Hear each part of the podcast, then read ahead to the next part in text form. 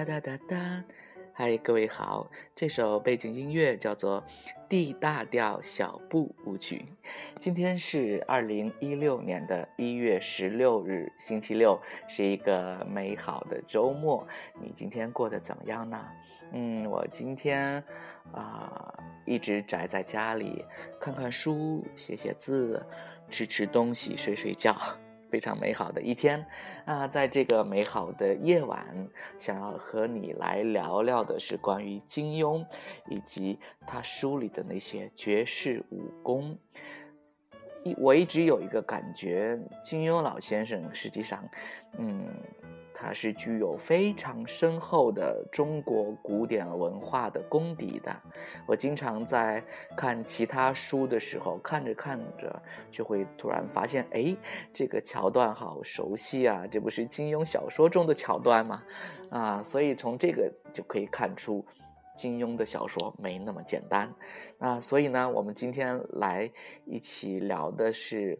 关于金庸小说中那些武功，它背后的典故。所以说，没点文化知识，你还真学不好盖世武功。今天我们带大家一起来盘点一下，学好金庸武侠中的武功都要看哪些书。首先，我们都很熟悉的降龙十八掌。降龙十八掌是金庸武侠中的绝世武学，刚猛凌厉，是侠之大者的武学。降龙十八掌的招数主要出自于《易经》，第一掌叫做亢龙有悔，出自《易经》乾卦上九，亢龙有悔。《易经》中做了解释，“亢龙有悔”的“亢”就是毫无保留、倾其所有、一往无前的意思，而“悔”呢，说他正因为不知节制，因此才过了头，出现有悔的结局。所以，《易经》中充满着辩证法的智慧啊。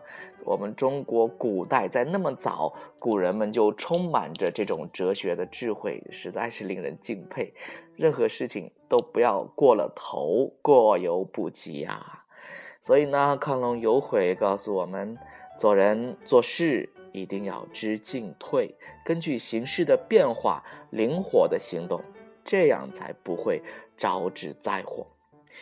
不光是亢龙有悔，降龙十八掌的十八个招式名称都来自于《易经》。第一是亢龙有悔，第二是飞龙在天，第三是见龙在田，第四是鸿渐于陆，第五是潜龙勿用。第六是力射大川，第七是突如其来，第八是震惊百里，第九是或跃在渊，第十是双龙取水，十一是鱼跃在渊，十二是十成六龙，十三是密云不雨，十四是损则有福，十五是龙战于野，十六是履霜冰至，十六是抵阳处攀，十八是神龙摆尾。这十八个招式都来自于《易经》。另外一个大家都很熟悉的武功是段誉的凌波微步。这个凌波微步是《天龙八部》中的武士绝学，是段誉从密洞中学得的，练就了天下无敌的轻功。其实凌波微步的原始含义指的是女子。确切的说是洛神啊，点出于三国时候曹操的儿子曹植的《洛神赋》。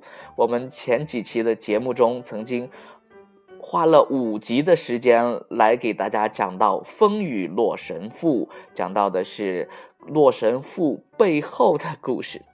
啊，《洛神赋》中有两句话是非常的著名，叫做“凌波微步，罗袜生尘”。所以呢，这个凌波微步，它的原意是形容洛神体态轻盈，浮动于水波之上，缓缓行走。因为是写洛神的，所以可以浮动在水波上。洛神是远古时代汉族神话传说中的女神，是伏羲的女儿。因为迷恋洛河两岸的美丽景色，降临人间，来到洛阳。所以，金庸先生不仅是学识渊博，而且富有想象力和创造力，将描写洛神的凌波微步发挥创造成一种轻功，实在是非常的微妙。啊，还有一个《天龙八部》中的很厉害的功夫，叫做六脉神剑，是大理段氏的最高武学，由大理开国皇帝段思平所创。所谓六脉神剑，就是指的是含于指尖的内力隔空激发，以极高的速度在空中运动的一门技术，就是从指尖激发的一种功夫。而这一个东西呢，点出于上古奇书《黄帝内经》。《黄帝内经》中提出了人体有十二经脉，而这十二个经脉中有六种经脉是跟人的手有关系的，所以金庸将这六个跟手有关系的经脉单独拿出来，称为六脉神剑。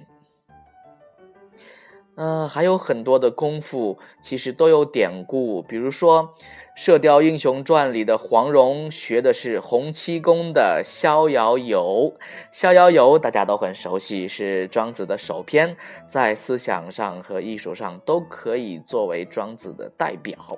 逍遥游的主题是追求一种绝对自由的人生观，作者认为，只有忘却物我的界限，达到无己、无功、无名的境界，无所依凭而游于无穷，才是真正的。逍遥游，黄蓉学的就是这个功夫，还有很多，比如说黯然销魂掌，点出于南朝江淹的别赋；而九阳神功则点出于《吕氏春秋》。《吕氏春秋》中说九阳天地之边沿，还有北冥神功啊，是。《天龙八部》中道家的上乘武学，而这个北冥大家都很熟悉，点出于庄子。冥就是大海的意思，北冥就是北方的大海。传说呢，北海无边无际，水深而且黑，在世界的最北端。而庄子。开篇就说到：“北冥有鱼，其名为鲲。鲲之大，不知其几千里也。所以，北冥是鲲的栖息之地，这就是北冥神功的典故。而。”武当派还有一个绝学叫做两仪剑法。武当二高手与令狐冲过招的时候，就使用过这个两仪剑法。两仪点出于《周易》，《周易》中说：“易有太极，是生两仪，两仪生四象，四象生八卦。”一般认为，两仪指的就是阴阳。阴阳是中国古代文化中的大命题，一阴一阳之谓道。阴阳变变化消长，就是事物发展的规律。阴阳有很多的变化，很多的关系啊。可以说，中国古代的哲学就是围绕着一阴一阳来展开的。这是两仪剑法背后的故事。还有很多，比如说玄冥神掌。玄冥神掌这个玄冥，在古代汉代的时候指的是阴间，是九泉；而到了唐代以后，玄冥一般被指称为北方，也有指称为冬季。而到了现代，我们在很多的武侠小说中都会看到玄冥这个。词啊，比如说玄冥二老 等等等等啊，成了玄冥这个词似乎成为武功怪异的人的一个代名词。